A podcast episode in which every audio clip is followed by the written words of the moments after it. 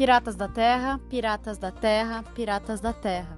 Essa é a rádio Novos Piratas. E aqui é a Pirata Rai chamando. Estão na escuta?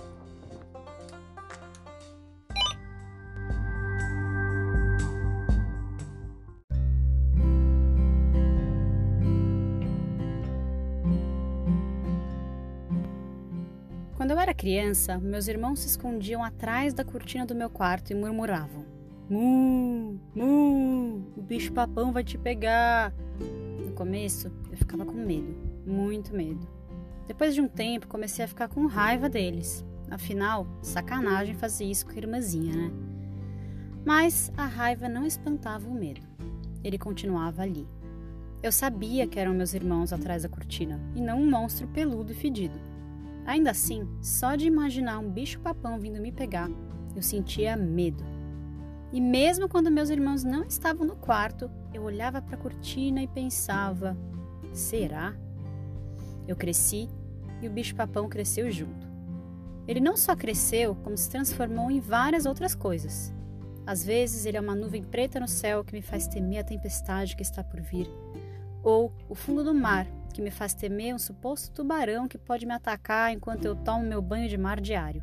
E pior, ele se tornou as histórias confusas que minha mente me conta sobre mim mesma, minhas escolhas, meu futuro.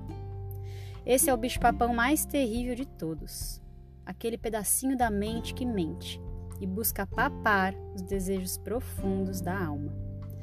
Graças às deusas, nossa alma é uma fonte inesgotável de energia vital e amor. De tanto ouvir aquele mu, mu, eu vou te pegar, resolvi dar um basta e ir atrás dele, pois foi o que eu fiz. Agora quem vai te pegar sou eu, meu filho. Na busca dos meus bichos papões, que é uma prática diária e eterna, tenho aprendido algumas coisas. Hoje vou compartilhar com vocês os sete dos principais aprendizados dessa jornada de fazer as pazes com meu medo papão.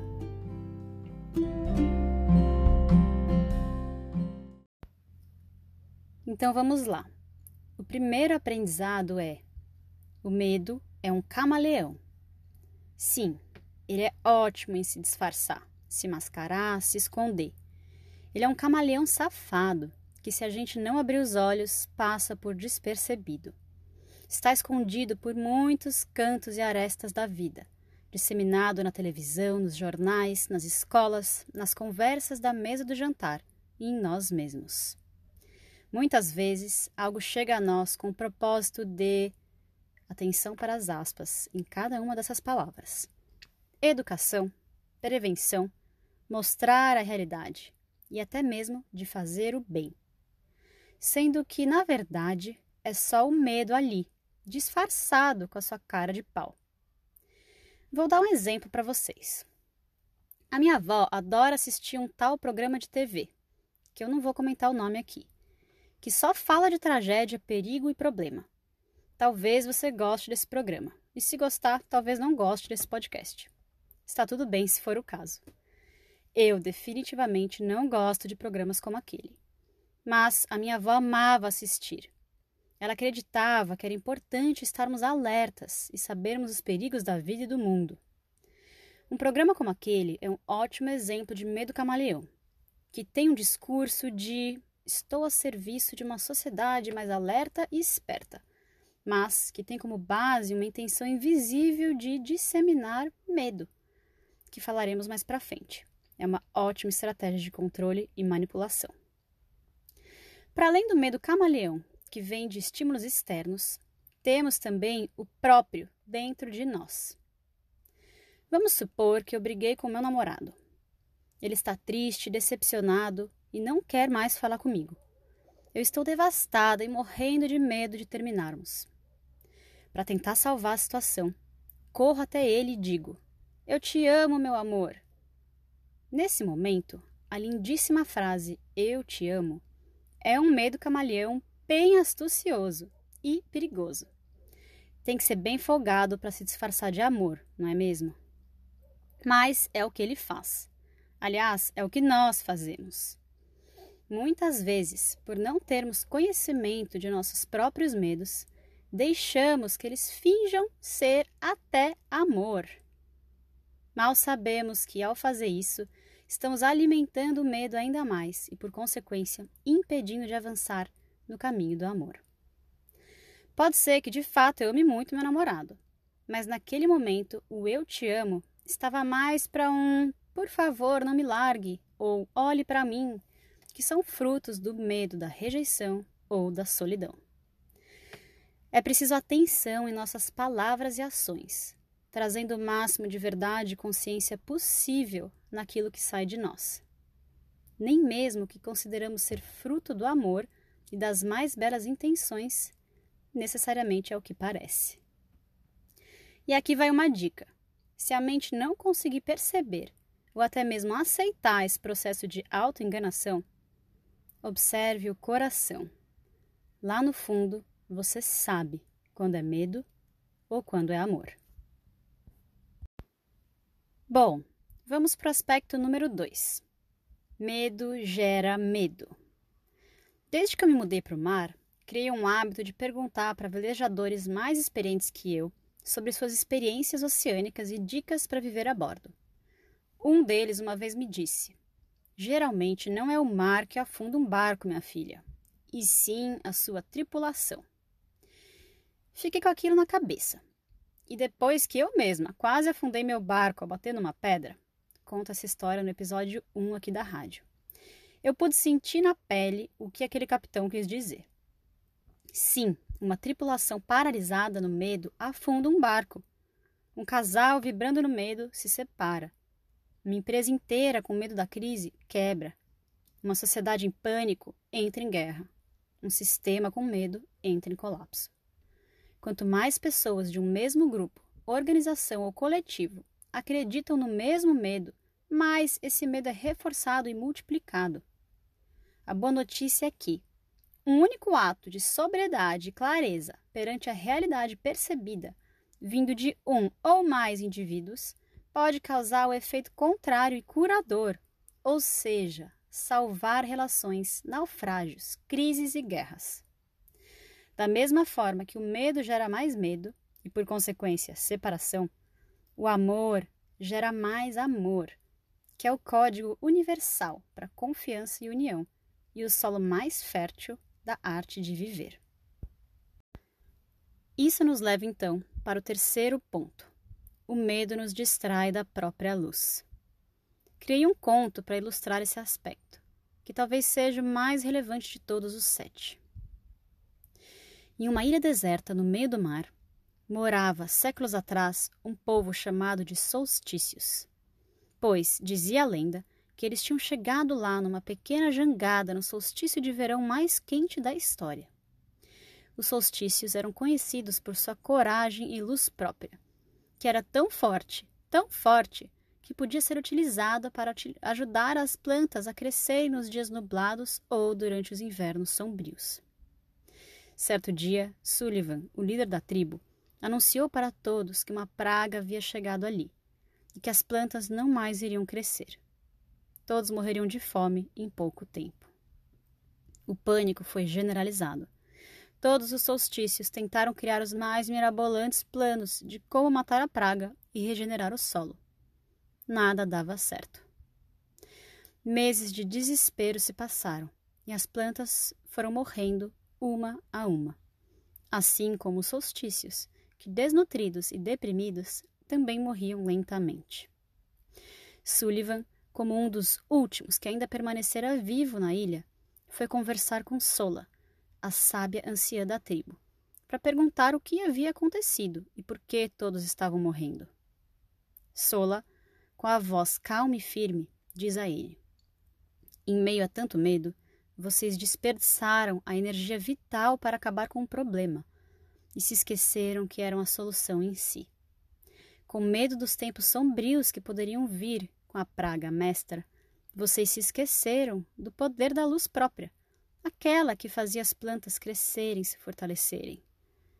Lembre de uma coisa, meu filho: praga nenhuma é maior que um medo muito bem acreditado por mais de uma pessoa ao mesmo tempo.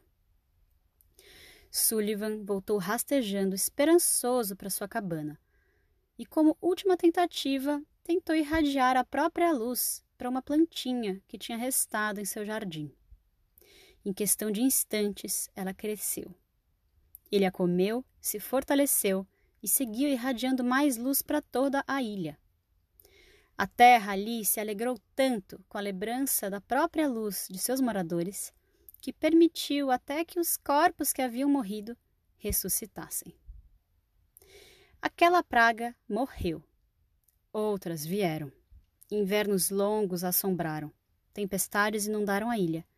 Mas os solstícios se mantiveram saudáveis e unidos, pois nunca mais se esqueceram ou se desviaram da própria luz. Alimentar o medo é uma das maiores distrações para a alma. Ele desvia a nossa atenção, suga a nossa energia vital e nos faz abafar nossa própria luz e potência. Agora que vimos que o medo é camaleão, que o medo gera medo e que ele nos distrai da própria luz, os próximos dois aspectos que vou compartilhar têm a ver com a arte de questionar. Começando com questione o medo que vem de fora. Quando um medo chega a você por terceiros, é sua responsabilidade questioná-lo e não apenas incorporá-lo como verdade. Senão, o barco afunda mesmo. Não existe um medo igual para todos. O medo é uma energia absolutamente relativa para cada indivíduo, cujo ponto de partida são as memórias e crenças deste mesmo sujeito. Portanto, uma pessoa que tem medo de andar de avião não pode e nem deve impor esse mesmo medo a você. Ainda assim, se ela o fizer, você tem a responsabilidade de questionar se esse medo faz sentido para você. Questionar se esse perigo aparente é ilusório ou real para você. E mais, questionar se esse medo te serve para algo maior, como por exemplo sua sobrevivência e bem. O medo pode ser uma prudência em prol da vida ou uma força de extrema manipulação e controle, tanto de fora para dentro como de dentro para fora. Portanto, é nossa responsabilidade nos tempos de hoje questionar os medos que chegam a nós e não disseminar os próprios medos por aí. O seu medo não precisa ser o medo de mais ninguém. Essa é uma forma de controle e que, disfarçada de cuidado, poda a liberdade do outro. Irmão gêmeo desse último ponto, o quinto aprendizado é: questione os medos que vêm de dentro. Para além de questionar os que chegam a nós, é primordial começar questionando os próprios medos, na intenção de entender quais as crenças que estão por detrás de cada um deles. Existe um exercício que utilizo muito que se chama inquérito apreciativo. Ele nada mais é do que seguir a linha do pensamento do medo buscando me perguntar por que esse medo existe, da onde ele vem e o que ele quer que eu transforme em mim. Afinal, por detrás de cada medo existe um potencial gigante de transformação. E muitas vezes o que mais tememos é exatamente o desconhecido que habita no passo que queremos dar em direção a um novo caminho. Vamos então para o sexto aspecto, só desvendamos o medo quando agimos. Quero voltar ao meu exemplo do bicho-papão. Mesmo quando meus irmãos não estavam ali me assombrando, eu seguia olhando para a cortina com um certo arrepio e frio na barriga. Vai saber o bicho-papão resolve aparecer bem hoje. Bom, eu só tinha uma escolha: levantar da cama, abrir a cortina e olhar. Talvez até gritar: Tem alguém aí? Todas as noites, antes de dormir, foi isso que eu fiz. O vazio da cortina e o silêncio me traziam a certeza de que aquele medo era passado. E assim, ele foi perdendo força até desaparecer. Assim como o bicho-papão atrás da cortina, para vencer qualquer outro medo, é preciso levantar da cama para encará-lo e desvendá-lo. Dar o primeiro passo em direção a ele, e se o medo aponta para um sonho difícil de você se imaginar realizando agora, tente criar uma escala de ação de coragem. Lembrando que coragem não é a ausência do medo, e sim a ação junto dele. Ou seja, de 0 a 10, qual seria o primeiro passo que eu posso dar hoje para encarar o meu bicho-papão? Se eu tenho medo de lançar um projeto, será que posso começar com um primeiro e mais simples protótipo? Se eu tenho medo de ter uma conversa difícil com meu pai, será que posso primeiro escrever uma carta? Se eu tenho medo de falar em público, será que posso primeiro falar sozinha, em frente ao espelho? Se eu tenho medo de largar meu emprego para morar em um veleiro, será que eu posso começar a pesquisar sobre a vida no mar e planejar uma forma de ganhar dinheiro a bordo? É preciso olhar para o medo e perguntar: o que você quer me ensinar sobre o próximo passo que eu devo dar? Levante da cama e dê esse passo. O medo não se cura só na mente. A ação, quando vem de um impulso de amor, é uma forma de fazer uma limpeza em casa, nosso próprio corpo curando células de memórias traumáticas e fortalecendo músculos do impulso à criação, inspiração e evolução. A única forma de curar os meus medos é exatamente me expondo a eles. Nem sempre vai ser fácil, mas pode ser simples. Por fim, o último aspecto que aprendi: trace medos, não metas. Ok, essa frase é forte eu adoro metas e sonhos e planos. Porém, como comentei no último podcast, o medo é face da mesma moeda do sonho. Ou seja, o medo é a projeção que contrai e o sonho é a projeção que expande. Quando eu insisto em traçar apenas meus sonhos e metas sem saber o que está me distraindo, eu seguirei tropeçando no caminho. E isso cansa, a ponto de eu querer parar de caminhar e trocar a rota.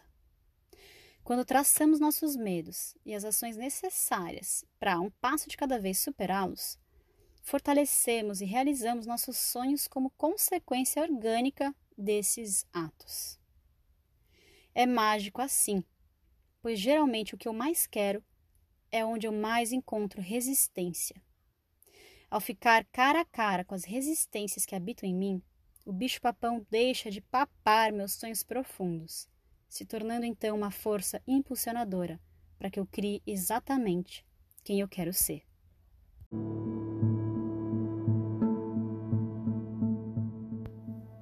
O universo do medo é tão vasto e profundo como o próprio mar. Não tenhamos a pretensão e a arrogância de saber navegar por todas as suas águas.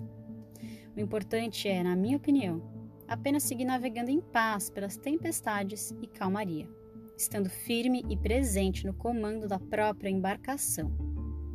Seu corpo, seu barco. Se o medo vier, escolha ancorar no presente e não decolar em suas fantasias trágicas sobre o futuro. No mar não há espaço para distrações, e ele, assim como a vida, clamam por nossa atenção, não como risco urgente de uma ameaça à vida, mas como mestres que nos apresentam as maiores belezas que vivem na sutileza do agora. Até o próximo episódio. Beijos salgados.